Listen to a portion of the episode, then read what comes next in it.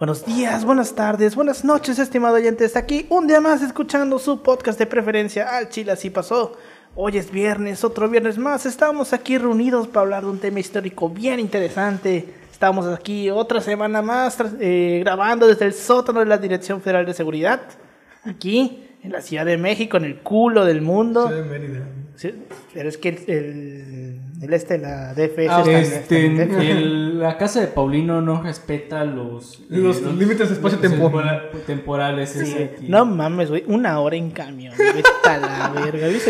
una hora en camión y aparte caminar hasta la última calle del puto fraccionamiento que está a lo último del periférico. Paulino, a veces pienso cómo subsistes aquí. No hay ni madre, ni una tiendita, ni un Willy. So- salgo al sol y que el sol me alimente. Yo me alimento de energía. Fotosíntesis. Energía, energía del universo. Sí. me, me preocupa bastante. Donde, Una hora de viaje, pero en fin.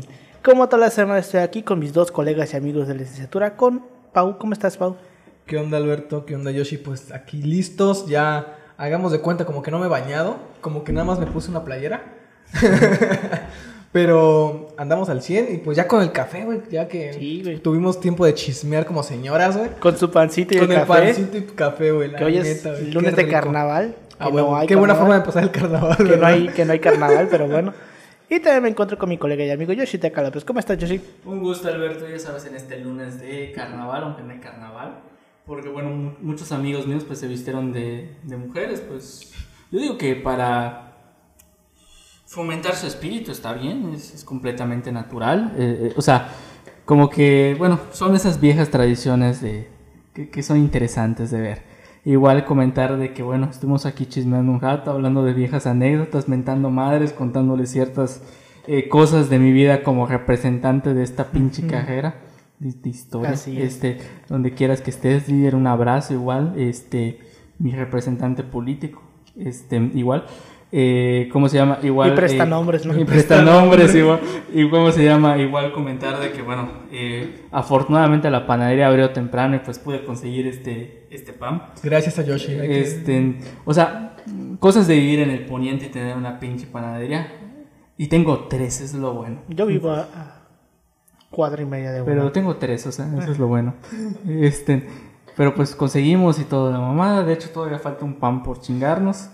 Eh, Pero eso va a ser después De este episodio. Después de este episodio. En el, en el Inter. En el porque hoy Inter. vamos a grabar dos. ajá, en en el 2. Y pues vamos a aprovechar esto. Y pues para los para nuestros compas que ahorita deben estar en progreso mamándose, un abrazo. No van a ir, dijeron, ¿no? Yo entendí que ¿Quién sí iban a ir. Bueno, uno de ellos iba a ir. Bueno, eh, en fin. En fin. X. Pues bueno. Eh, ¿Les parece si comenzamos? Adelante. Fierro.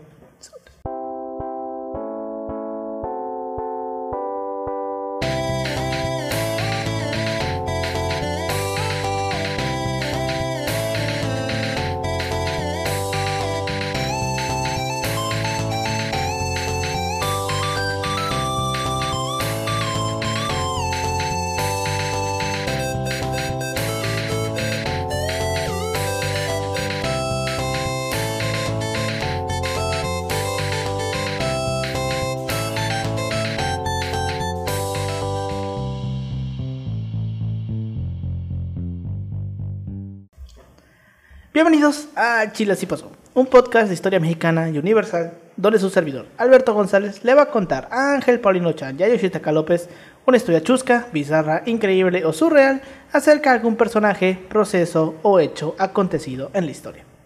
Marzo es el mes de nacimiento de Benito Juárez, quien dicen por ahí se fusiló la frase el derecho al respeto ajeno es la paz. Sí se la fusiló, eh. ¿Sí se lo fusiló? Me parece que es de, De Kant, güey. Es de Ma- Immanuel Kant. No lo sé, güey, pero. Este. eh, si yo hubiera tenido la oportunidad, probablemente hubiera hecho lo mismo. Sí, güey, sí. Sí. Es como que, bueno, el chiste no es quién lo dijo primero, sino quién lo dijo más vergas. y Es este, como- este vato lo dijo con una invasión. Es como invasión cuando dices que- la respuesta en clase y otro vato la escucha y le la. Sí, ¿Quién lo dijo con más ímpetu, no? Sí, bueno, no sabemos si sea neta o no, pero el dato ahí está. Durante todo este mes hablaremos de todas aquellas personas que no respetaron el derecho ajeno y que por lo tanto no hubo paz. Durante todo este mes hablaremos sobre dictadores de todos tipos. Qué hermoso. Y empezaremos con un cabrón que con, un, con su 1,95 metros de estatura y sus más de 100 kilos de peso, aterrorizó a un país entero, pero también tenía una, un- una ventaja. Y es que todos los países occidentales se hicieron de la vista gorda porque, ¡ey! No era comunista. y el día de hoy les vamos a hablar sobre el carnicero de Kampala, Idi Amin, el dictador de Uganda. A la madre. Eh, sí, de hecho, Jaiba... eh, Era un solo- vato gordo, ¿verdad? Sí, era un Alberto, gordo. no, un- a- eh, Era una ajá. puta mole, ahorita lo vamos a ver, güey. Alberto, una pregunta, ¿no? Eh, ¿Te inspiraste en el documental, este, en- ¿cómo se llama? ¿Cómo se convirtieron en tiranos? No, esta idea del de, de este mes salió de un meme que vi en Facebook.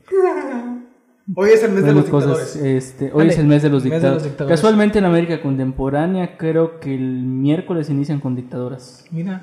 Qué coincidencias. Por lo menos estos dos episodios que vamos a grabar hoy no van a ser sobre dictadores latinos. Ok, va, va, va. Eso lo estamos reservando para un momento. Para cuando queramos llorar de chido. hecho, güey. creo que Chile ya la abordamos. No, abordamos el golpe de Estado, Ah, no bueno, la sí, dictadura de Pinochet. es otro pedote. Sí, la dictadura es otro Este, pedote. Ya saben, las dictaduras son procesos de contrarrevolución para tu amigo el...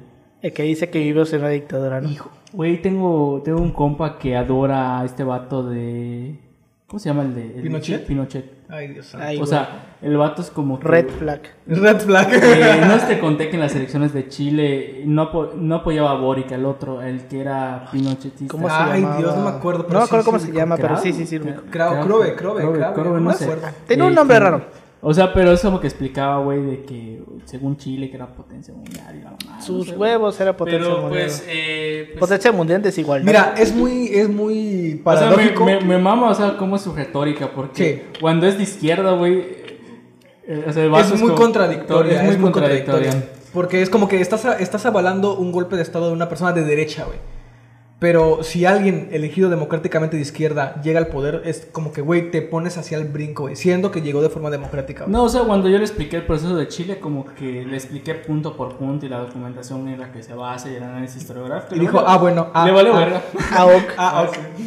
Pues bueno, Así que, Bueno. vayamos empezando con este cabrón, porque son 12 páginas. Amin nunca escribió una autobiografía, ni tampoco dio autorización para que se hiciera una versión oficial de su vida, por lo que existen pues dudas sobre cuándo y dónde nació. La mayoría de fuentes biográficas sostienen que nació en Koboko o Kampala hacia el año de 1925, pero otras fuentes no confirmadas afirman que pudo nacer entre 1923 o 1928. De acuerdo con eh, Fred Guedecco, un investigador de la Universidad de Makerere, Idi Amin era hijo de Andreas Niabire, eh, un miembro de la tribu Cauca, que va a tener una trascendencia vital en esta historia, eh, que se convirtió del catolicismo al islam en 1910 y cambió su nombre por el de Amin Dada. Así, güey, Amin Dada patronímico con el que bautizó a su hijo.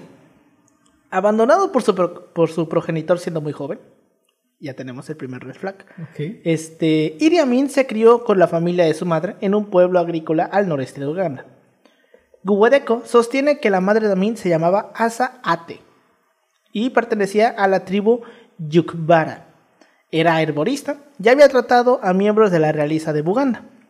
Tenía como que algo tipo. em, eh, como de tipo chamánico ahí. Supongo yo que herborista es de herbolaria. güey. Eh, sí, supongo. O sea, pero sí. más allá de eso de la herbolaria, güey, porque no sé. Pues me imagino yo que sí. Depende, creo que sí depende bastante de la tribu. O sea, pero imagino que. ¿Tú que era como que el. Américo? ¿Puede ser? Ajá, o sea, un médico más o menos. Bueno, en fin. Entonces era, era herborista la, la doña. Eh, Amin ingresó, eh, ingresó a la, en la escuela islámica de Bombo en 1941, donde estudió unos años, hasta que la dejó en cuarto grado de idioma Islam, ¿qué inglés. dijiste? Islam. Vaya, qué dato. Sí, güey, Islam. Eh, trabajó en diferentes sitios antes de ser reclutado por un oficial del ejército colonial británico, porque estamos hablando de la época colon- colonial, donde pues es Este, Inglaterra, que este, Inglaterra tenía lo que hoy es este, eh, cometió muchos crímenes de guerra y todavía no ha sido juzgado por el Consejo. En el siguiente episodio vamos a hablar de crímenes de guerra no juzgados, Ah, bueno. pero no por parte del dictador. Ahorita se- ahí se Ah, bueno, bueno. Bueno, eh, Amin se alistó en los fusileros africanos del rey, eh, que se les llamaban CAR, del ejército colonial británico en 1946 como pinche de cocina. Ok. Así se llama. ¿Qué es un pinche de cocina? Un ayudante. Un ayudante. Sí, güey. O sea, el vato no, no era parte Lo que de- eres tú en Navidad cuando tu jefa empieza a Ajá. cocinarla o tu va- jefe empieza a O sea, cocinar. el vato no andaba en el ejército como tal. Empezó como un ayudante de cocina. El güey cocinaba. Eh, fue ascendido como este vato del. eh, ¿Cómo se llama? El negro durazo. Puede ser, ¿eh? En fin. Este, afirmó que se vio obligado a alistarse en el ejército durante la Segunda Guerra Mundial y que sirvió en la campaña de Birmania. Pero los registros indican que se alistó después del conflicto. Fue trasladado a Kenia como soldado de infantería en 1947 y sirvió en el vigésimo primer batallón de infantería del Oscar, en Gigil, en Kenia, hasta 1949, año en que su unidad fue desplegada en, Soma- en Somalia. Es es que es Somalia, güey, no Somalia. No entiendo por qué luego la gente le dice Somalia. O sea, se escribe Somalia, güey, no tiene acento en la Eh. No sé. Bueno, en fin, en Somalia, para combatir a los rebeldes Shipta. En 1952, su brigada fue enviada a luchar contra la, rebe- la rebelión del Mau Mau en Kenia, y pocos después eh, Amin fue ascendido a cabo y al año siguiente a sargento. En 1959, Amin fue ascendido a Effendi, que es suboficial, que era la más alta graduación posible en la época para un negro africano en el ejército británico. Volvió a Uganda ese mismo año y en 1961 fue ascendido a teniente, convirtiéndose en uno de los dos primeros ugandeses que consiguieron llegar a oficial. Fue entonces asignado a combatir el robo de ganado de entre los Karamonjong ugandeses y las nómadas turkana de Kenia. O sea, entre, los, entre estas etnias se robaban ganado. Verga. Eh, sí. Como, como la frontera de México, Estados Como la Unidos. frontera de México Estados Unidos, que siempre, siempre había esa queja, güey, pero eran los pinches tejanos los que robaban. Pinches tejanos, hijos de su- Sí, güey. Este, pero esa es una conversación que no están listos para tener. En fin, este, en 1962, tras la independencia de Uganda de Gran Bretaña, Amin fue ascendido a capitán y en 1963 a comandante. Tan solo un año después, era el segundo en la cadena al mando del ejército. Amin fue un activo atleta durante su etapa en los ejércitos británicos y ugandés. Con su 1,95 de altura y una comple- complexión extremadamente robusta, fue campeón de boxeo en Uganda, de peso semipesado No manches, pinches casi dos metros. Era, era un puto Shrek ese Sí, güey. Sí. Es, creo Sí. que. A ver quién Pero no era amigable, chicos, no era amigable, no. ¿Cuántos qué monitos son? Como tres, creo, güey. A ver, a ver, ¿cuánto mide qué bonito? Son 80 No. centímetros, ¿no? Ajá. No. Ah, no, como dos, qué bonitos. No, güey. no, no, no, no, no. A ver, a ver, a ver. Mira, eh, en vez de medirlo con qué bonitos, vamos a medirlo por subways. Subways. A ver, ahí sí está más 5 caro. subways de 30 centímetros son unos 50. Pues unos siete. Serían- Siete, ocho, ¿no? Unos siete, ocho Subways. Son como 8 punto y cacho. No. No completos, güey. No, no, no, no, no, qué verga. Son 6 punto y cacho. Ajá. Sí, porque 6 son un 80. Y sí, son yo- yo- 190. Son como 6 y medio. Seis y medio, ajá. Más o menos 6.40 por ahí. Sin galleta. Sin, la galleta. A huevo. Entonces, este. Son 6.4 Subway, lo que medía este vato. De 30 centímetros. Si lo subimos a, a- a- Si lo bajamos a 15, serían 13. Pero bueno. Este. Entonces fue, fue campeón de, de boxeo. Eh, desde 1951 hasta 1960. Además, también fue nadador y un delantero formidable de rugby que jugó en el equipo Nile RFC. Sin embargo, un oficial dijo de él, cito, Idi Amin es un tipo espléndido y un buen jugador de rugby, pero no es muy inteligente y necesita que las cosas se le expliquen con palabras claras. Ese, dicen que ese vato desapareció, güey. Puede ser. ¿Quién sabe? Ahora, existe también una leyenda urbana muy frecuente, repetida, que afirma que fue seleccionado como reserva por el equipo de rugby del este de África para el partido contra los Leones británico-irlandeses en 1955. Pero la historia está totalmente infundada porque Amin no aparece ni en la fotografía del equipo ni en la lista oficial de convocados. Además de que no se le permitieron reservas en el no se permitieron reservas en el rugby internacional hasta 13 años después. Entonces, esa es una mamadota que alguien se inventó. Probablemente se la inventó él. Eh, exacto, exacto. Probablemente se lo inventó él. Pero bueno. En 1965, el primer ministro de Uganda, Milton Obote, y Amin estuvieron implicados en un acuerdo para el contrabando de marfil y oro entre Uganda y Zaire. Zaire creo que es lo que hoy es la República Democrática de Congo. Mm, me parece que sí. Creo que sí. Eh. No sé. Bueno, o sea, gran parte, de hecho, o sea, lo que es África, muchas zonas actualmente apenas están, bueno, gran parte de, a principios, finales del siglo XX ya prácticamente son independientes. De hecho, por eso es como que algunas zonas es muy común que hablen o francés o hablen inglés. Y es que igual tenemos mucho desconocimiento O de portugués. África, güey. O sea, O tenemos, portugués, sí. tenemos mucho desconocimiento de África como, como, como región.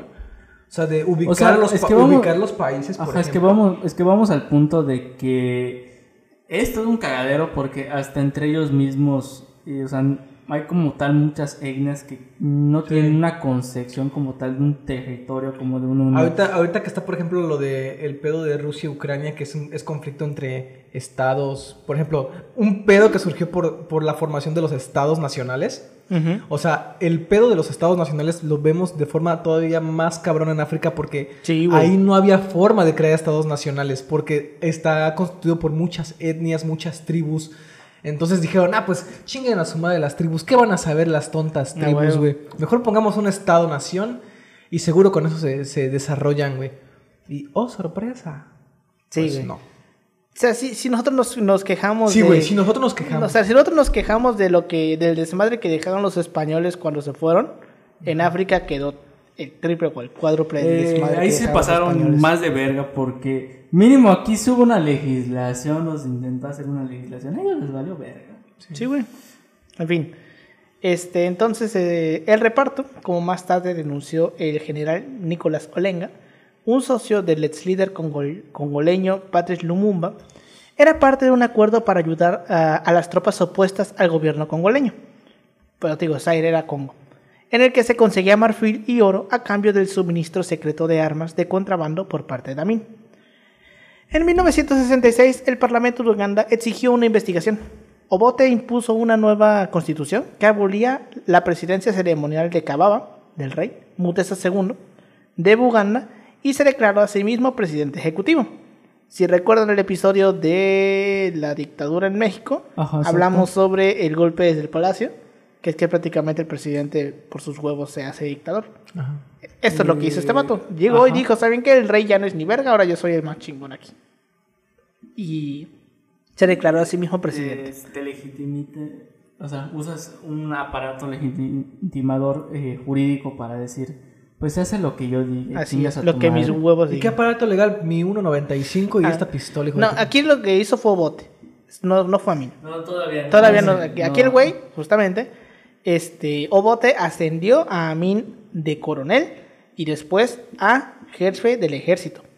Y este se encargó de dirigir un ataque al palacio del Kababa y forzó a Mutesa a exiliarse en el Reino Unido, donde permaneció hasta su muerte en 1969. Entonces Amin, ya como jefe del ejército, comenzó a hacer su formidable plan. Comenzó a reclutar miembros de las etnias Cauca, que son su etnia, él era un Cauca, Lukbara y Nuba, y, también, de otros grupos de la región del Nilo Occidental, en la frontera con Sudán. Los nubios habían residido en Uganda desde principios del siglo XX, pues habían venido desde Sudán para servir en el ejército colonial. Muchos grupos étnicos del norte de ugandés habían... eh, muchos grupos étnicos, étnicos del norte ugandés habitaban tanto en Uganda como en Sudán, porque pues como decía Paulino, no se puede hacer estados nacionales, entonces muchas etnias quedaron divididas por fronteras así. Sí. Que igual no es como las fronteras de aquí de México, Estados Unidos, que es una pinche valla, o sea, ahí... Ahí sí está más cabrón. ajá, o sea, ahí sí de plano era como que la tribu te la parten a la mitad, güey. por una no tanto que te la partan a la mitad, sino que no hay una frontera clara. No, güey. en, O sea, algunos, no hay- en algunos estados sí. ¿eh? Bueno, en algunos lugares, pero pues si tú te vas, por ejemplo, a la frontera de Egipto con creo que con Sudán del, del Sudán normal, no te vas a encontrar una pinche valla, güey, o sea, no hay nada que te Ajá. marque dónde está la frontera porque está en medio del puto a ver, desierto. adivinas. Ajá, güey, o sea, en fin. Creo que es como la frontera natural entre Bolivia, Colombia y Venezuela. O sea, que lo divide las... el, El Amazonas. El Amazonas. Después hay como... O sea, literalmente la frontera natural son los árboles. O sea, no hay como tal... Sí. Sí. Ahí está, o sea, ahí ya acabó. Ahí ya se acaba el pedo. Ujú. Bueno, en fin. Entonces, este, Y existen denuncias de que el ejército de Amin estuvo eh, compuesto principalmente por soldados, soldados sudaneses. Idi Amin y Milton Obote acabaron por distanciarse debido a los apoyos que Amin se había creado en el ejército con los reclutas de la región del Nilo Occidental, a su implicación en operaciones de apoyo a la rebelión en el sur de Sudán y a un atentado contra la vida de Obote en 1969. En octubre del 70, Obote se hizo con el control de las Fuerzas Armadas, y degradó a Amin de comandante de todas las Fuerzas Armadas a solamente comandante del ejército. Enterado de que Obote planeaba arrestarlo por malversación de fondos del ejército, Amin tomó el poder eh, en un golpe militar el 25 de enero de 1971, aprovechando que el primer ministro había viajado a una cumbre de la Commonwealth en Singapur, porque pues, Uganda era parte de la Commonwealth, porque eran antes dominio británico. Las tropas leales a Amin cerraron el, aeropuerto internacional de Entebbe, la principal arte- arteria de acceso a Uganda, y tomaron Kampala. Los soldados rodearon la residencia de Obote y bloquearon las principales carreteras. Una emisión de Radio Uganda, vitoreada por miles de personas en las calles de Kampala, acusó al gobierno, al gobierno de Obote de corrupción y de dispensar un trato preferen- preferencial en la región de Lango. Amin anunció que él era un soldado, no un político, y que el gobierno militar se mantendría solo como un régimen provisional hasta que las, hasta que las, nuevas, hasta las nuevas elecciones, que se anunciarían cuando la situación se normalizara. Me mama, me mama cómo, cómo ocupan ese argumento, porque, eso lo he leído en todo. Creo que en cada dictadura que he leído, cuando los militares toman el poder, ocupan, eh, ocupan ciertos bandos de guerra, en donde hablan acerca de eso, o sea, de que esto lo hacemos por el bien de la nación y la mamada. Bien, mis huevos. Y en cuanto la situación se normalice, eh, ¿cómo se llama? Vamos a convocar. No recuerdo qué país africano, no hace mucho igual por un golpe de estado, eh, ¿cómo se llama? Depusieron a su presidente. Ah, no tiene mucho, sí, sí, sí. O sea, hablamos de que, por ejemplo, la prensa eso no le presta atención. No, ni de Eh, pedo. Ni de pedo. Un país Ese es otro africano. pedo. sí, Eh, güey, hace como dos, tres meses. Dos, tres meses más o menos. ¡Ay! Sí, güey. O sea, ya hablamos de que la prensa eso le vale madre. Sí, sí, sí. Ya, ya me acuerdo. Sí me acuerdo de la noticia, pero no me acuerdo Ajá, qué país pero era. no recuerdo el país. Eh, de hecho, depusieron. Y, ¿Cómo se llama? Y, o sea, utilizan esa misma retórica que en cuanto se pueda se va a convocar elecciones, pero con el fin. de ¿No era Burkina esto. Faso?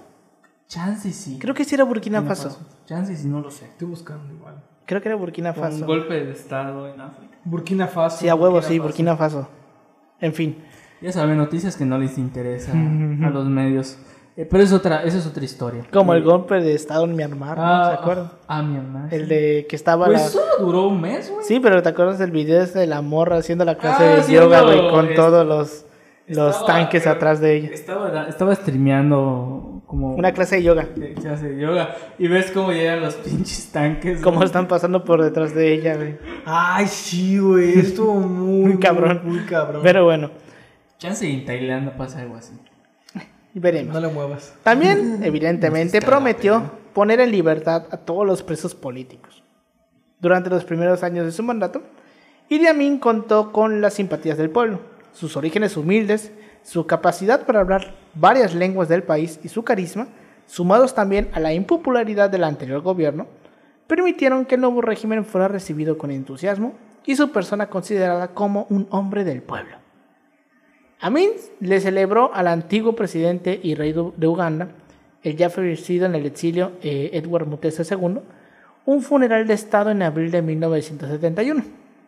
También liberó a numerosos presos políticos y reiteró su promesa de celebrar unas elecciones libres y justas para devolver al país la democracia lo antes posible. Pero pues pronto se fue por otro lado e introdujo otras medidas de carácter represivo para garantizar la permanencia de su gobierno. El poder lo cambió. Así es. Suspendió el parlamento. No, la verga, lo primerito. A huevo. Es que ese es, el- es Sí, como- es- es- es el manual. es el manual, a huevo. Es el todos lo hacen este. Mira, si manual. yo pudiera disolver al Congreso, lo haría. Es el manual. encerraría a todos los panistas. Es el manual y el siguiente, y el siguiente, o sea, el siguiente que, vaya- que vamos a ver después de Amin, vamos a ver es cómo llevar una dictadura al puto extremo, güey. Muy Es al puto extremo. Ajá, es que como que su caso es como que... Ah, yo, sé, yo supe de uno, güey, que igual de África, que hacía vudú, güey. y a sus enemigos No, políticos. Ese no es- el que, no es el que hizo el holocausto eh, de los Tuxi, creo. No, no, no, no, no. Creo Es, que no. es que, ¿sabes? Creo que. Me parece que es ese, ¿eh? el de Ah. Ruanda. Ah, el de Eh, Ruanda. creo pero, que no, pero sí. es que también este Duvalier, el de Haití, también eh, le jugaba al vudú, güey. Y hacía ¿Neta? eso, decía eso. De- él- No, no, pero es que ese vato a sus, a sus enemigos los, los, los destro- lo- les cortaba los miembros y se los ponía al revés. Para Con que no un pudieran caminar. Para que no pudieran caminar derecho al más allá, güey. Pues te digo, este, a este vato, este Duvalier, en algún momento llegó a decir que él mató a Kennedy con un muñeco vudú. A la verga. Eh, bueno, eh, cada quien se hace sus... Cada quien las drogas que quiere. cada quien- Se nota que Haití tiene ascendencia africana. No, no, sí, Eh, también, güey. Ahí, ahí, ahí la gente tiene miedo. Por eso, por eso no le gusta a la gente jugar contra Haití, güey.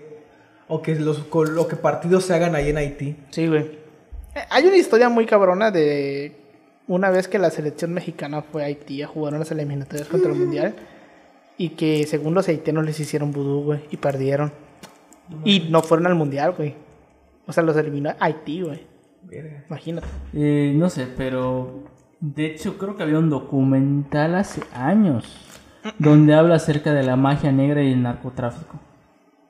O sea, hay dos. eh, El de Colombia, ¿no? El de Colombia. El de México es más que nada eh, su vínculo con la Santa Muerte y algunos santos de, del narco. Pero eso es como que más... Yo tengo una historia de eso, pero eso es para luego. Eh, ajá, exacto. Pero pues dejando los imaginarios colectivos, re- eh, regresamos a su programación habitual. Ah, por cierto, antes, eh, antes, ahorita que toqué el tema de la matanza de los Tuxis, hay un documental muy bueno que se llama Las personas más buscadas del mundo. Y hablan acerca de, o sea, literalmente cómo la gente o ciertas personas que han cometido grandes genocidios en el mundo no pagan por sus crímenes. O Ah, pagan no. muy, muy cabronmente. Ay, güey, ahorita vamos a ver. Aguanta, to- esto no hemos empezado, güey. Estamos calentando. Estamos calentando, exacto. Entonces el vato empezó a seguir la guía del dictador. Eh, entonces disolvió el parlamento, prohibió los partidos políticos, desmanteló el gobierno local, eh, nombró oficiales militares como gobernadores provinciales y debilitó el sistema judicial. Pero pronto, este, también per- perdón, el complejo presidencial.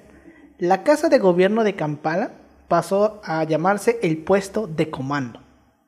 Asimismo, disolvió la unidad de servicio general, que era una, agencia- de inteligencia creada por el anterior gobierno, y la reemplazó por la Oficina de Investigación del Estado, cuyo cuartel general eh, en el suburbio de Nakasero, de Kampala, se convirtió en lugar de torturas y ejecuciones en los siguientes años. Otras agencias gubernamentales también fueron usadas para acabar con la disidencia política, como la Policía Militar y la Unidad de Seguridad Pública. Bueno, después de que Amin toma el control por un golpe de Estado, Obote, se refu- que era el anterior presidente, se refugió en Tanzania y eh, en Tanzania, cuyo presidente Ju- Julius Nyerere le había ofrecido asilo. Y así se le unieron pronto 20.000 refugiados ugandeses que habían huido de Amin. Los exiliados intentaron retomar el país en 1972 con un golpe de Estado, el cual no funcionó. De hecho, si no me equivoco, el que le incita, creo que era su. No sé qué parentesco tenía, creo que no sé si recuerdo si era su cuñado o algo por el estilo, no recuerdo. Pero pues sí vale verga porque. Bueno, se descubre el plan y todo y lo mandan a matar. Sí, güey. De hecho, eh, no es el documental que sacó Netflix, porque ese documental ya tiene varios años. Donde hablan de él, hablan de sus hijos y de. O sea, es que este vato, o sea, literalmente tenía. Pues ya sabes, como todos los dictadores, tiene varias esposas. Y bueno, sus la hijos. vamos a ver. O sea, sus hijos hablan de que este vato era. Tiene dos caras, o sea, puede ser tu mejor amigo y puede ser un hijo de su. Ahorita lo vamos a ver de eso que dices tú que tenía más de, más de una esposa. Pero bueno. Entonces, después de este intento de golpe de Estado, Amin tomó represalias contra el in- intento de invasión de Uganda por los exiliados, eh, con la purga del ejército de los partidarios de Obote, de Obote, perdón, predominantemente miembros procedentes de los grupos étnicos Akoli y Lango. En julio del 71, sol- los soldados Akoli y Lango fueron masacrados en los cuarteles de Jinji, de Jinja y Embara, Embarara, perdón, y para inicios de 1972 unos 5.000 militares y, al- menos el doble de civiles de esas etnias habían desaparecido. Las víctimas pronto comenzaron a incluir, a, a incluir miembros de otros grupos étnicos, líderes religiosos, periodistas, artistas, altos ejecutivos, jueces, abogados, homosexuales, estudiantes e intelectuales, presuntos delincuentes y también a extranjeros. En esta atmósfera de violencia, mucha gente fue asesinada por motivos criminales o por, pues, porque nada más, güey. Te queremos matar porque te queremos matar. Así de huevos, güey. Por simple placer. Ahora, los asesinatos motivados por factores étnicos, políticos y financieros con- continuaron a lo largo de los ocho años de dictadura de Amin. Aunque el número de víctimas es desconocido, la Comisión Internacional de Juristas estimó que la cifra de muertos no era inferior a, a 80.000 y que muy probablemente rondaría los 300.000 muertos. Una, estimación elaborada por, organi- por organizaciones en el exilio con la ayuda de Amnistía Internacional eleva el número de muertos a 500.000. Algunos de los, asesinados más destacados fueron eh, Benedicto Kiwan- antiguo primer ministro y jefe de la justicia, Yanani Lugun, un arzobispo anglicano, que esta historia lo, lo narran en el, en el documental este de Netflix, eh, Joseph Mubiru, antiguo gobernador del, barco- ba- del Banco Central de Uganda, Frank Kalimuso, vicerrector de la, de la Universidad de, Make- de Makerere, Byron Kawadauka, un destacado dramaturgo, y dos de los miembros del propio gabinete de Amin, Wilson Orjema y Charles Obot Creo que es algo como muy Ofumbi. común que te chingues a alguien de tu gabinete. ¿Cómo? Creo que, creo que es algo común de los dictadores que terminan matando a alguien de su gabinete. Pues a huevo, güey, primero que dudan. Bueno, igual Salinas mató a su, a su A su cuñado. No lo mató, no lo mató, güey.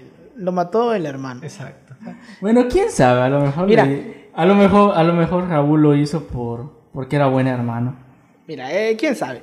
Este, pero una vez yo estaba leyendo que uno de los colaboradores de Ruiz Macié, o una, era, no, era mujer, escapó a Estados Unidos y literalmente le dijo al gobierno de Estados Unidos, Raúl Salinas mató a, a Mu- a este Muñoz Rocha, pero nunca se va a poder comprobar. Es que, güey, esa gente tiene el varo para hacer que. Obvio, güey. Ajá, ¿sabes? Obvio. Pero bueno. Vemos que hay un dictador. En fin, eh, un aliado de Idi Amin fue Muammar Gaddafi. Este le dijo que expulsara a los asiáticos de Uganda. En agosto del 72, Amin declaró lo que él llamó una guerra económica, un conjunto de políticas que incluían la expropiación de propiedades pertenecientes a asiáticos y europeos. 80.000 asiáticos de Uganda fueron expulsados, la mayoría del subcontinente indio y nacidos en el país africano, pues sus ancestros, habían llegado a Uganda con- cuando esta era una colonia británica. Ajá, de hecho. Entonces usó la vieja confiable de todo es culpa de los extranjeros. De hecho, sí ocupa esa retórica bastante. Y, por ejemplo, o sea, sobre él, él se opone mucho a este sector porque, pues, económicamente es el que más negocios y, bueno... Si no son más- pendejos, Ajá, no son los pendejos. Y, bueno, o sea, de alguna otra manera lo intenta expropiar todo ese sector. Creo que les da, creo que un ultimátum, no me acuerdo de cuántos meses para que abandonen paulatinamente. Para que posteriormente lo retomen gente de su etnia. O sea, y termina provocando un desastre económico de proporciones. Así es. Así Porque ya, ya saben que los... Bueno, o sea, como comentario, los migrantes no son como tal un... O sea, entiendo, tocando el tema del, tocando el tema de la migración, hay diversas opiniones, pero no, no problematice que todo es culpa del migrante. Hay más factores No, güey, dentro para de nada. ese- dentro de las problemáticas nacionales, etcétera, de su país. Hay más problemas. Hay un problema más profundo de la destrucción de la riqueza y todo eso. Ahí de fondo se está escuchando que están construyendo casas atrás. que Este, reiteramos, Por estamos eso, en el por, culo eso ya del no, mundo. por eso aquí ya no hay, ya no hay fresco. Reiteramos de que Estamos en el no culo del mundo. eh, el fin del mundo. Pues sí. Este. mm, Entonces, pues, este vato expulsó a los. A los. Asiático. A los asiáticos. Y muchos de estos asiáticos eran propietarios de negocios, incluidas grandes empresas que componían la columna vertebral de la economía del país. El 4 de agosto del 72, Amin emitió un decreto ordenando la expulsión de 60.000 asiáticos que no eran ciudadanos de Uganda. En la mayoría de, la mayoría de ellos tenían pasaportes británicos. Decreto, decreto que más tarde recibió una enmienda para incluir a los 80.000 asiáticos ugandeses, con la excepción de los profesionales, como médicos, abogados y maestros. Porque pendejo no era. Exacto. La mayoría de asiáticos con pasaporte británico, que eran unos 30.000, emigraron al Reino Unido, lógico. Otros se fueron a Australia, Canadá, India, Kenia, Pakistán, Suecia, Tanzania o los Estados Unidos. Amin expropió eh, empresas y propiedades pertenecientes a estos asiáticos y se las entregó a sus seguidores. Pero los negocios fueron extremadamente mal gestionados y las industrias colapsaron por falta de mantenimiento, lo cual resultó ser un desastroso, eh, un jugo desastroso para una economía ya en declive. O sea, el güey solito se chingó, güey. Se chingó la economía nada más por sus huevos, por querer expulsar a los extranjeros. Ya lo saben, banda. No expulsen extranjeros. No Sí, expulsen güey. extranjeros. Bueno, O sea, no expulsen a nadie, ¿no? o sea, sean tolerables, entiendan que hay más problemáticas, analicen. Y era, era, era o sea, era nefastito. Estaba viendo que le mandó una, eh, ¿cómo se llama? Una misiva a la ministra israelí, creo que Golda, Golda Meir, que decía que lamentaba que Hitler no hubiera eliminado a todos los judíos. Ahorita vamos a ver, güey. o sea, el vato tenía sentido del humor, cabrón. Sí, era- ahorita, era- era- ahorita lo vamos a ver, güey. Porque el el, vato, güey, le mandaba cartas al Reino Unido y ahorita vamos a ver Ay, qué, clase, sí, el- qué clase de cartas mandaba. Porque el vato, culero y todo, pero sentido del humor tenía, güey. Isabel. Sí, ahorita vamos a ver. Ahorita vamos a verlo. Golda, recuerdo una anécdota. Gal Gadot. Eh, no, no, güey, este, no sé si sabes que esta bata cuando estuvo, bueno, creo que fue en su contexto cuando estaban peleando con Palestina. O sea, ella fue financiada, ella fue financiada por dinero, por dinero del, de los, este, no son narcotraficantes, pero los criminales judíos de Nueva York. Ah, sí, a huevo. Y tú ves todo lo que generaron en La Habana, en Cuba. De ahí salió. De ahí salió. Mira, mira nomás. Eso es como comentario. Nada más, ¿no? Nada más. Dato curioso. En fin, Israel no existe. a huevo, es un estado legítimo.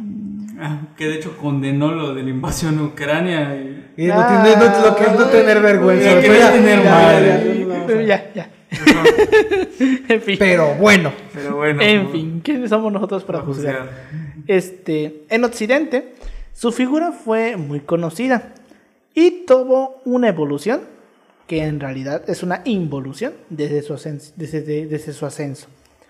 Fue etapa de las revistas más importantes. El hombre de, salvaje de África lo llamó Time y hasta objeto de burla en los programas cómicos más exitosos de Estados Unidos como Saturday Night Live eh, y en Inglaterra, que fue ri- ri- ridiculizado por Benny Hill. No hay en la actualidad una figura similar.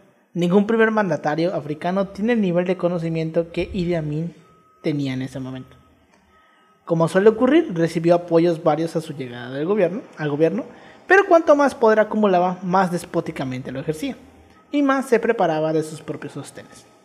Al principio fue eh, bien recibido por Occidente. En esos tiempos los países europeos y Estados Unidos pues tenían menos pedos para recibir dictadores. Sí, no, ¿tú crees? Porque pues estamos en plena Guerra Fría.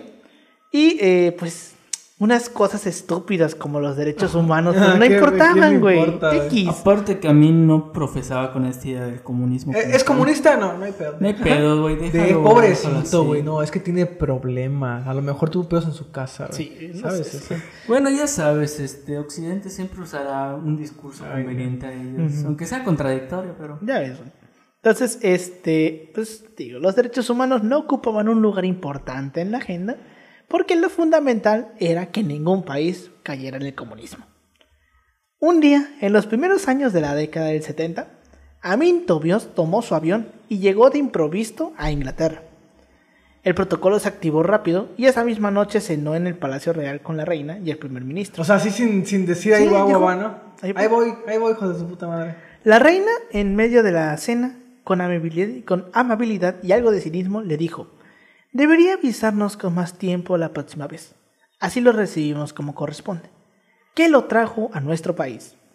Idi Amin eh, siguió comiendo con función, mostrando un pinche apetito voraz, y sin dejar de masticar respondió, en Uganda es casi imposible conseguir buenos zapatos de talla 48.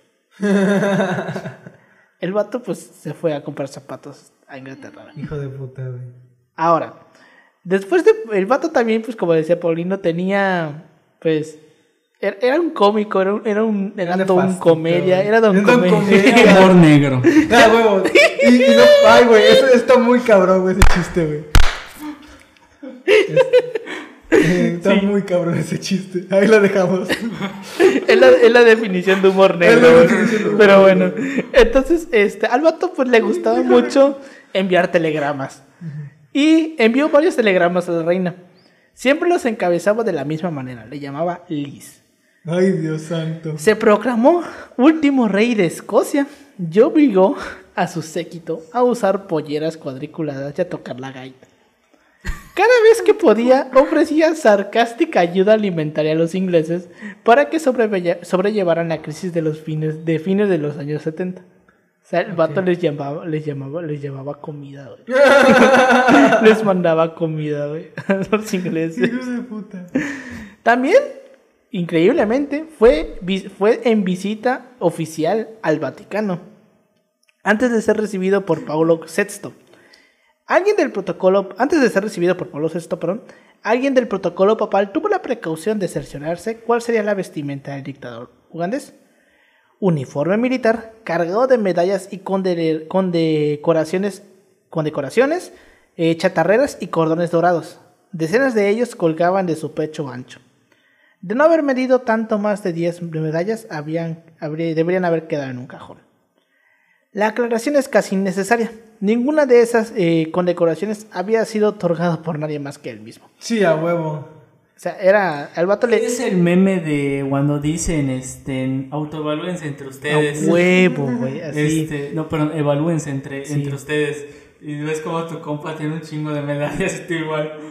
Sí, güey. O sea, es, es una buena manera de, de hacerte con honores, güey. Tú mismo te lo das. Sí, a. ¿Quién te lo puede negar? Soy la máxima autoridad de mi país. A Yo huevo. digo que soy la verga. A huevo, ¿quién me lo va a negar? En fin.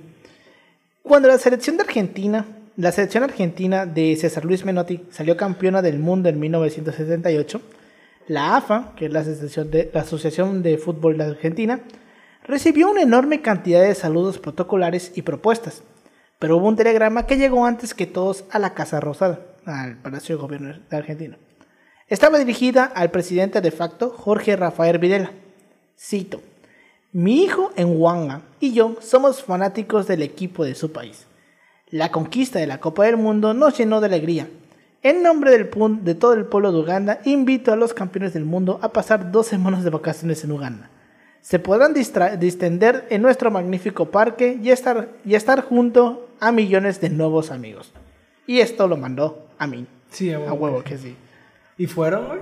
No sé. No sabemos. Espero y no, güey. Este, su diplomacia a través de los telegramas, pues era excéntrica. Como decimos, el vato era don comedia. Ricardo Oricio, en su nombre, en su libro, Hablando con el Diablo, eh, entrevistó, entrevistó a entrevistas con dictadores, da, da algunos ejemplos. A Richard Nixon, en medio del Watergate, le escribió, cito, si tu país no te entiende, vení a ver a papá, a mí, que te quiere mucho.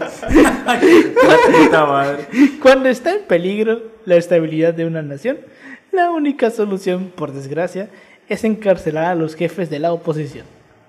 Mira. Mentira no. es. Mentira no mentira es, no pero eso le dijo a Richard Nixon en eh, Watergate. Pues fue lo que hicieron en Chile, güey. Sí. Y, y ojalá hubiera sido encarcelarlos, güey. O sea, o sea, mínimo a Allende, o sea, Allende le, Allende le podrán decir comunista y la mamada, pero él no, Sí, no, no mandó a encarcelar a nadie. o a matar, güey. Él los dejó manifestarse. Pues sí, güey. En fin. Este. A Kurt eh, Waldheim, secretario general de la ONU, le mandó una misiva eh, la que expre- en la que expresaba mi apoyo a la figura histórica de Adolf Hitler, que cometió el único y grave error de perder la guerra. También envió sendos telegramas a Leonid Brezhnev y a Mao Zedong, Zedong en medio de las tensiones entre la URSS y China. Cito. Últimamente medité mucho sobre ustedes. Me preocupan. Me gustaría verlos felices. Si necesitan un mediador, aquí me tienen. Aquí está su papá. Exacto. La papá. Nadie pudo determinar si se trataba de un genio del sarcasmo o alguien con las capacidades intelectuales de un pinche chango, güey. Sí, güey. De un niño, güey. O sea, Es como que te lo planteas, ¿lo dice de neta? O. No, no tiene nada que hacer, güey. A lo mejor es como que, ay, puta, qué hueva, ¿qué hago? Ya torturé a demasiada gente. Ya torturé demasiada gente, güey. Sí. En fin. Pero el vato era- era- tenía sentido el humor. Sí, Eh, sí, sí. Era, era el vato Sí. que, era el vato que sacaba el desmadre en ese momento. Si, el vato neta, güey, enviaba esos telegramas, tenía sentido el humor. sea, a mí me, me mamó mucho eso de que ofrecía comida a los ingleses, güey. Eso no mames, se mamó con eso. En fin. Eh, el giro en, su política exterior, en su sistema de alianzas internacionales, no fue esta vez fruto de sus caprichos, sino de sus conveniencias. Del soporte norteamericano y europeo pasó a sostenerse en el bloque soviético. Gaddafi y el dinero de los principales saudíes. Estos premiaron la manera en que Amin hizo entrar al Islam en su país. Más del 70% de los líderes militares y de las autoridades políticas de Uganda eran musulmanes, a pesar de que solamente el 5% de la población lo era. Luego de la caída, lo, pro- lo protegerían en su arena y en sus hoteles 5 estrellas. Ahorita vamos a ver ese pedo. Amin había sido, bueno, esto ya lo leí, perdón. En 1971 sos- sosjuzgaba a su país, eh, mientras sosjuzgaba a su país, agregó otra obligación más a sus tareas. Despidió al entrenador de la selección olímpica de boxeo y como no podía ser de otra manera, se puso al frente. Ah. Hasta amenazó con presentarse él mismo sobre el ring. Realizó algunas peleas que televisó para todo el país. Las ganó todas. Sus rivales caían siempre al primer golpe. Preferían perder por knockout Sí. a peores y más definitivas. A pegarle, ¿no? A pegarle, ¿no? Sí, porque si le metías un Sí, putazo, no no le ya no ibas a salir de ahí, güey. Exactamente. Bueno, en Uganda, lógicamente se hacía lo que él decía. Los ministros, los ministros debían obedecer sus órdenes, adivinar sus deseos, satisfacer y satisfacer sus caprichos. Nadie, ponía, nadie podía negarse. Un ministro de justicia se enteró por la radio de su nombramiento. No existía posibilidad alguna de que se negara. Tomó la precaución de apenas asumir enviar a su familia a Londres. Pocos meses después, cuando se produjeron las primeras desvanecencias, Idi Amin ordenó que el ministro muriera en un accidente automovilístico. Lo mandó a suicidar, güey. Sí, a güey. Pero ya Por iba... extrañas situaciones del destino, terminé, terminé, ¿cómo se llama? Eh, suicidado con tres balazos en la es. espalda. Pero aguanta. Pero pues ya que estamos en este pedo, pues vamos a subir a varias personas al carro. O sea, varias personas que queremos matar, pues ya los matamos todos de una. Entonces, el O vato sea, que- hasta eso sabía a economizar. huevo economizaba en sus gastos, güey. Entonces el vato metió a varias personas que ya iba a matar en ese carro. Este, así cayeron un obispo y un titular de otra carta. A la madre, hasta el obispo. Pero el ministro de Justicia salvó su vida escapando a Kenia un día antes. Nadie le había avisado, pero no era necesario saberlo. Era evidente que su vida perdía de un hilo. Alguna vez un ministro, un ministro de Economía le presentó unos números fatales. El país estaba quebrado. Deberían tomar medidas de excepción, dijo. Idi Amin se levantó de, la silla, de su silla furioso y gritó, cito, Estoy cansado de que los ministros me vengan a retar. ¿No alcanzan la plata? Fabrique más. ¿Para Ah. qué tenemos las máquinas que los hace? El genio, güey. Genio, güey. ¿Acaso a- ese vato yo creo que hubiera invertido en criptomonedas, güey? Muy seguramente. neta, En cripto, sí. Eh, de hecho, ¿cómo se llama? Eh, ha- haciendo esta alusión, acuerden que imprimir dinero no soluciona las cosas. Y si no, pregúntale a Venezuela. Pregunta Tampoco crear NFTs. Argentina. Eh, bueno. Argentina es otro eh, ah, por cierto, Alberto ya vio de que sí hay intercambio Argentina para, para Así vivir la inflación. Así es, así es. Este, la inflación en carne propia. Ya ves, güey. eh, es yo- que me tengo que tomar una foto, güey. No, por eso no he hecho la, la descripción. Yo, yo voy a ver si, si jalo a Chile. Hmm. Bueno, este, el vato, evidentemente, partió al exilio después de que salió de la reunión y prudentemente pensó en que ni siquiera debía pasar por su casa. Sí, güey. O sea, así como salió, Directo, chingue su madre, adiós. Ay, güey. Este, un caso especial fue el de Elizabeth Bagaya, hermosísima y muy capaz hija del rey de una de las tribus más importantes del país. Ella era abogada y fue la primera ugandesa en graduarse en Oxford. Fue embajadora del- en París, en la ONU y finalmente ministra de Relaciones Exteriores. En el medio, mantuvo una faire con Idi Amin. Él salió por la radio anunciando que tenía intenciones de separarse de tres de sus cuatro esposas. Ah. El antecesor de Elizabeth en la cartera no llegó a renunciar, desapareció. Lo encontraron semana- semanas después a orillas del lago Victoria, comido por los cocodrilos. Después de un tiempo, la relación entre Amin y Elizabeth se deterioró.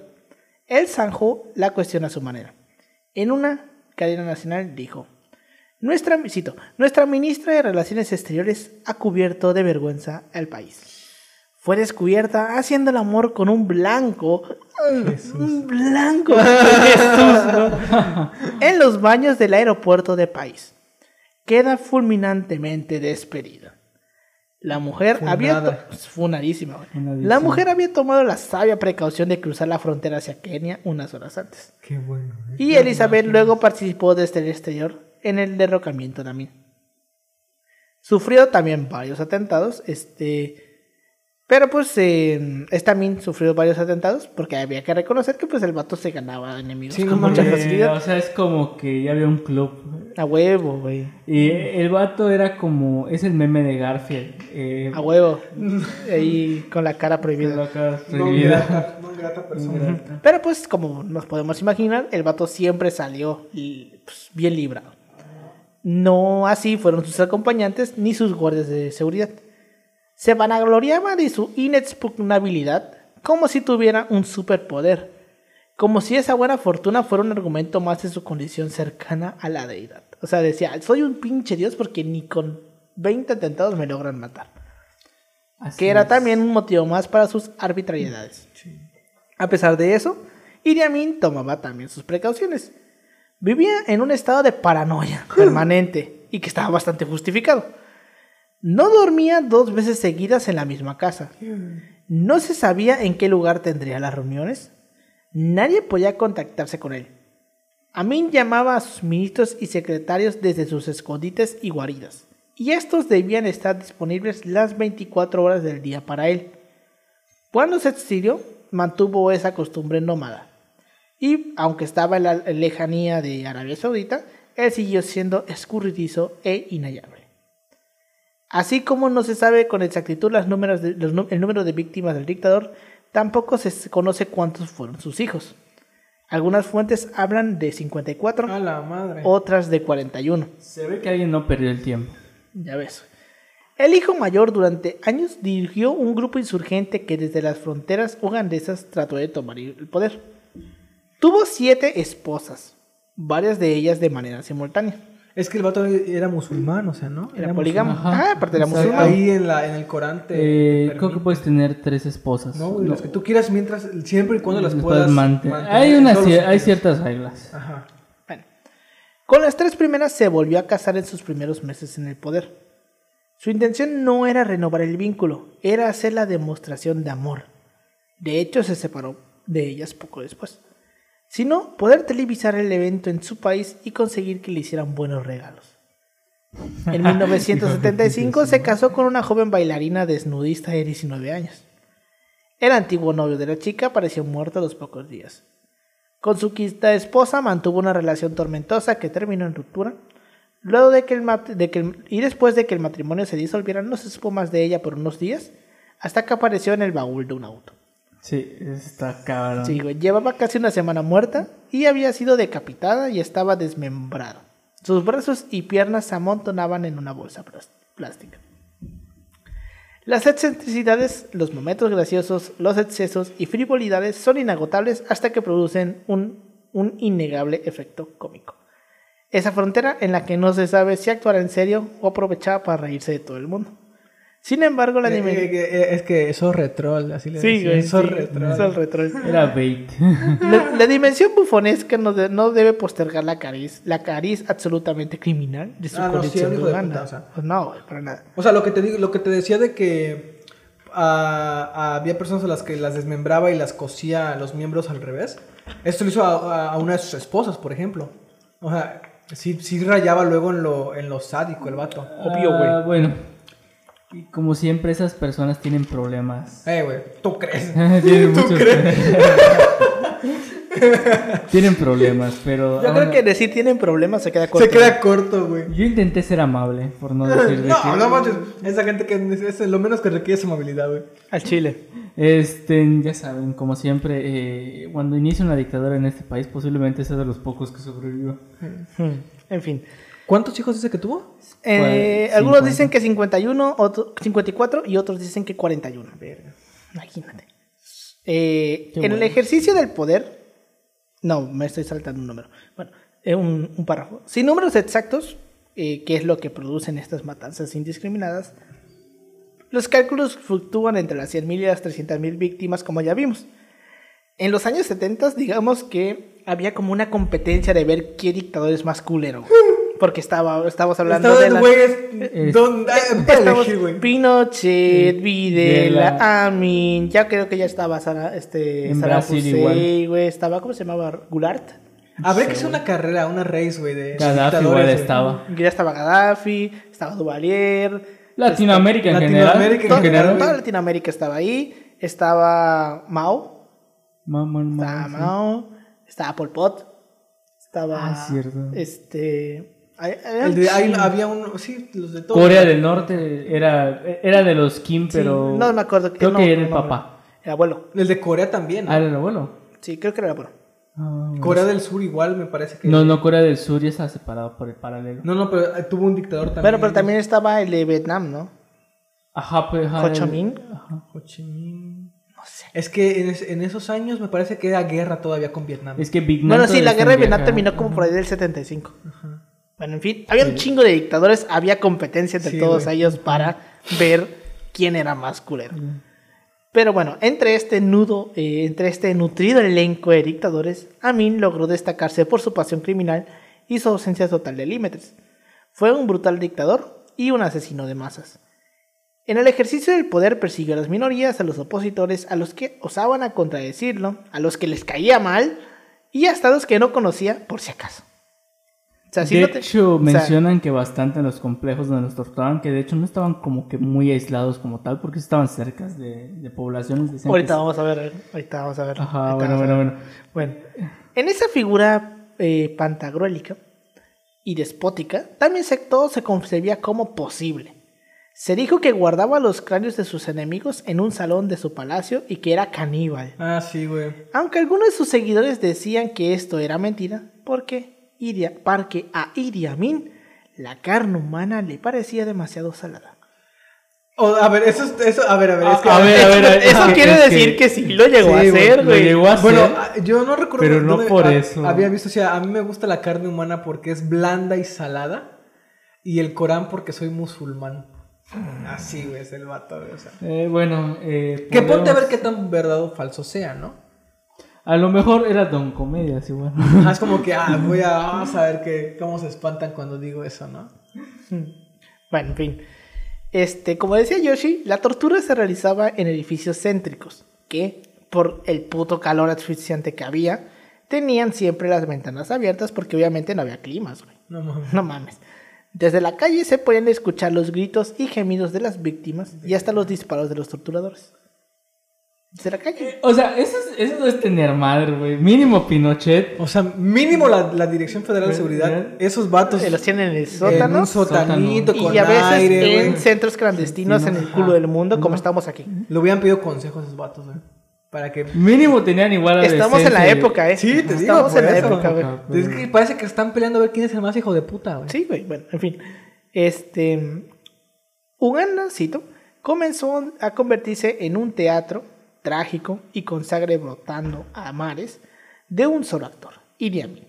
Esto lo escribió el cronista polaco Ryszard Kapuscinski, quien durante años trabajó en una biografía del dictador que nunca terminó de escribir. Uganda evidentemente se fue empobreciendo aún más bajo su liderazgo. Al principio echó a los hindúes del país, más de 50.000 personas debieron exiliarse, sus negocios quedaron en, de estos indios quedaron en manos del Estado, de amigos del dictador, y pues evidentemente todos estos quebraron con facilidad, y también expulsó a los europeos, a miles de africanos que habían elegido a Uganda para vivir, y luego pues se fue cerrando, se fue cerrando, el país, y porque pues este era el único camino para mantener el poder. El menor atisbo de apertura impediría que siguiera en el cargo. Impediría, perdón, que siguiera en el cargo.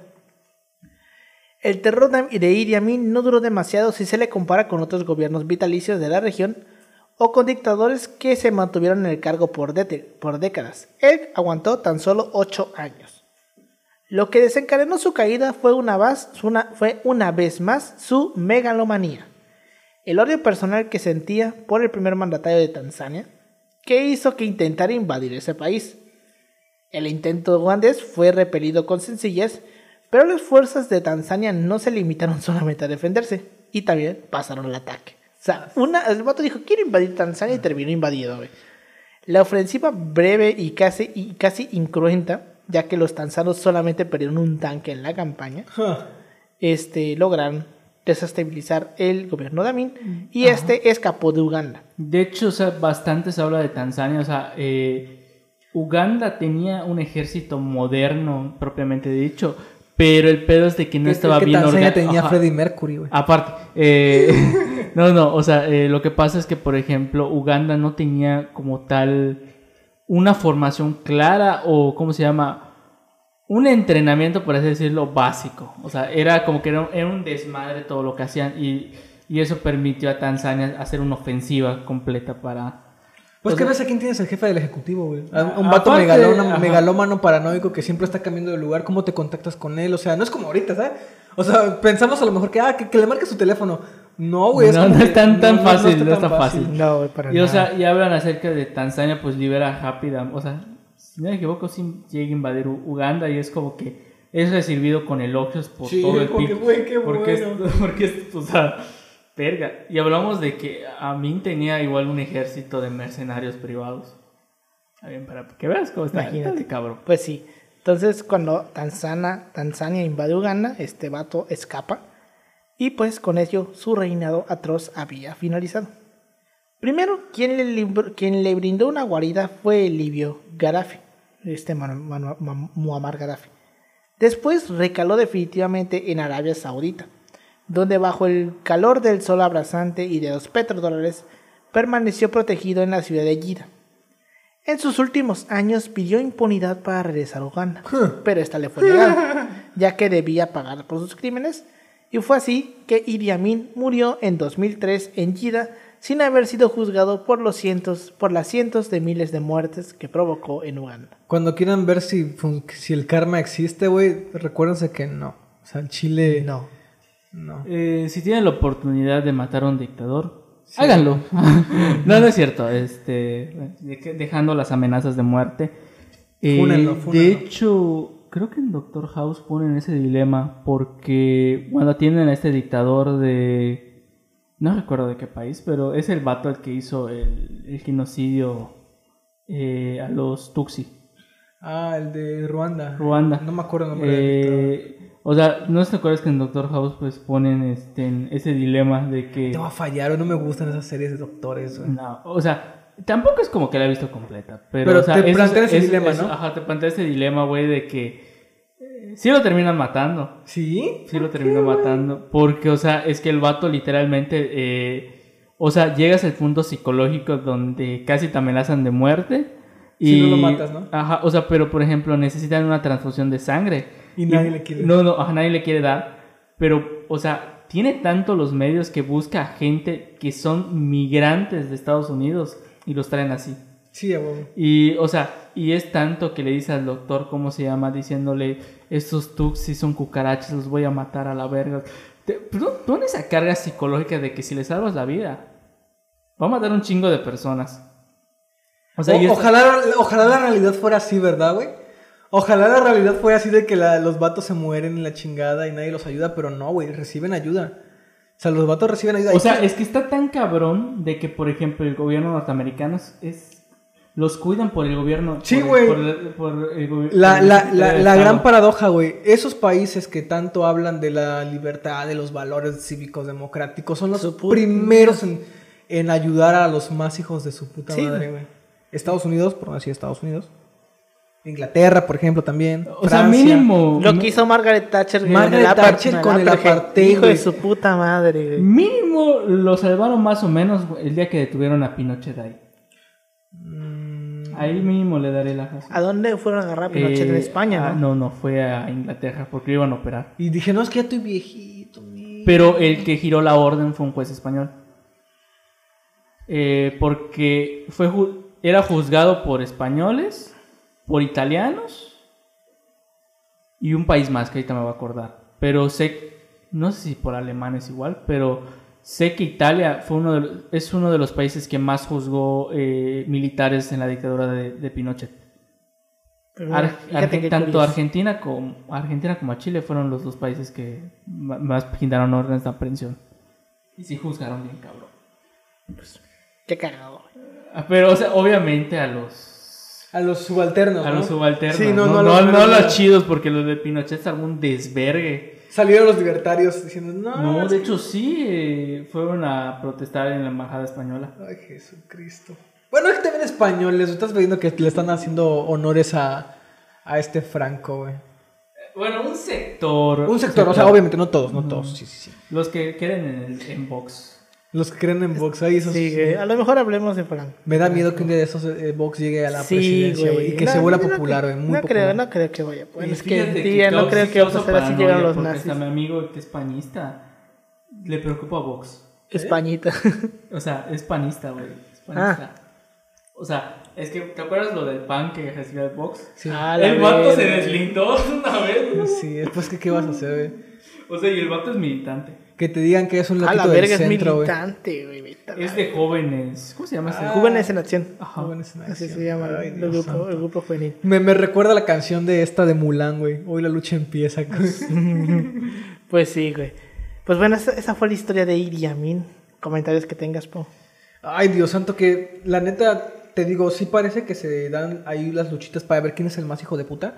O sea, África tuvo Muchos su colección así muy, muy. Como América Latina, güey. Sí, de, de dictadores. Causa también de los conflictos de la Guerra Fría, de los conflictos postcoloniales, de los conflictos económicos que dejaron. Porque estos vatos se fueron y dejaron hecho un cagadero. O sea, cada vez que alguien diga, no, nos debieron haber conquistado los franceses o los, los ingleses, es como de que, güey, si ubicas que muchos de los lugares donde ellos terminaron acabaron mal. O sea, los lugares donde no había gente blanca. O sea, los lugares donde ellos terminaron y no había gente blanca acabaron, o sea, no muy bien que digamos, o sea. Creo que en ningún lugar había gente blanca. Eh, Ajá, o sea, por ejemplo, Estados Unidos, que es el que, el que siempre ponen de referente de que, mira, ellos los conquistaron los ingleses. Es que, güey, la población originaria está viviendo en zonas exclusivas, o sea, tienen sus zonas Sí, específicas o sea, para vivir. su aparte y a la americana. Ajá, güey, a la forma americana. Lo que a final de cuentas terminó formando Estados Unidos, güey, fue la propia inmigración, fue los propios ingleses que se quedaron. O sea, los estadounidenses de hoy en día no son nativos de ahí, son... eh, son Vienen de los barcos, ahí sí Vienen- aplica la de Vienen de los barcos. En el caso de Australia es lo puto mismo, güey. la gente que se quedó en Australia, eh, los blancos de Australia son descendientes de Sí, esos porque los australianos originarios no son Ajá, blancos, ya vimos lo que, bueno, está la historia de los aborígenes, güey, que los agarraban para hacer zoológicos, zoológicos humanos, güey. Sí, güey, a huevo. Esos otros países Nueva Zelanda es lo puto mismo, güey. Esos son lugares que, que terminaron conquistados por los ingleses. Canadá, güey. O sea, hoy en día todos esos países, así como de primer mundo, blanco y todo, son descendientes de los ingleses. No hay gente nativa ahí, güey. ¿Quieren ver un poquito de lo que es la historia de estos países, de estos dictadores? Está la de Hotel Ruanda, está la de, me parece, el último rey de Escocia, ¿no? Que habla precisamente de este vato del Idi Amin, que es de prota- protagonizada por Whitaker. Entonces, para que vean un poquito cómo fue este contexto en la particularidad de África. Muy triste porque dicen, ah, es que África es pobre. No, África la, la empobrecieron, literalmente la empobrecieron, porque cuando tú metes un esquema capitalista, ahora sí no por ser pen- mamador, ¿no? Pero metes un esquema capitalista a una región en donde se manejaban en torno a comunidades, donde se manejaban Sí, en torno a los, a los intercambios, y pa- para ellos la cuestión de pobreza no era lo material ni nada, porque vestían de acuerdo a lo que tenían, vestían, vaya, vestían. Eh, Y eh, vivían. Vivían bien, güey, o sea, ¿sabes? No, no había estos, a lo mejor, em, problemas de nutrición como hay ahorita, y tú les metes este es- esquema capitalista donde tienen que ganar en, en- en dinero, güey, en una zona en donde, pues, ¿qué más vas a desarrollar, no? O sea, entonces, los, los terminas empobreciendo. Y si, acá, si a eso le, le- le aumentas el pedo este colonial, cuando tú te sales de ahí, dejas una- un, un polvorín, güey. Sí, güey. Que lo aprovecha finalmente el cabrón más megalómano, hijo de su chingada madre, que, que pueda llegar a tener ahí el poder. En este caso, este vato del Idi Amin. Entonces, pues, chinga tu madre, Europa. que dice que no es continente, güey. Esa madre no es un continente. ¿Qué, Europa? Europa no es un continente. Se ha creado la idea de que es un continente para dividirlo geográficamente, pero dicen, si aplicáramos la misma... Euroasia, más o menos. Sería Euroasia. Euroasia. No, sería Asia, güey, porque es el continente más grande, Asia. ¿Sabes? Dicen, es que es diferente, es culturalmente diferente. Ajá. Si aplicáramos esa, técnicamente tendríamos América del. América. No. Tendríamos que dar un nombre diferente a los Estados Unidos, güey. Te iba a decir América Americana. América Americana, o sea, ¿sabes? O sea, Sí. Bueno, que Europa técnicamente no existe, güey. O sea, podríamos decir que Europa como continente no existe. Pero Inglaterra sí. Inglaterra es que es una isla, güey. Es como decir que Isla Mujeres es una isla. Esa madre. Ah, es Isla Mujeres, güey. Bueno, en fin. Comentario que Es tengas tú, Yoshi. Como Cozumel. Comentario que tengas tú, Yoshi. Eh, bueno, decir de que, bueno, creo que hay toda una lista de hijos de su puta madre entre, entre dictadores que podemos encontrar. Este es uno de los más destacados. que- bueno, como, bueno, sacaron el documental en Netflix llamado, este, cómo se convirtieron en tiranos, que bueno, retoma ciertos puntos que hay que matizar. Hater, hay que matizar porque pues también ese documental Está hecho de gringos para gringos. Sí, güey. Es que, o sea, te hablan acerca de dictadores, pero. O sea, digo, me presentas unos dictadores que se entiende que tiran para una ideología, pero hay otros dictadores en la misma temporalidad que no. ¿Sabes qué pasa? Que hasta, hasta en los dictadores hacen de menos a África, güey.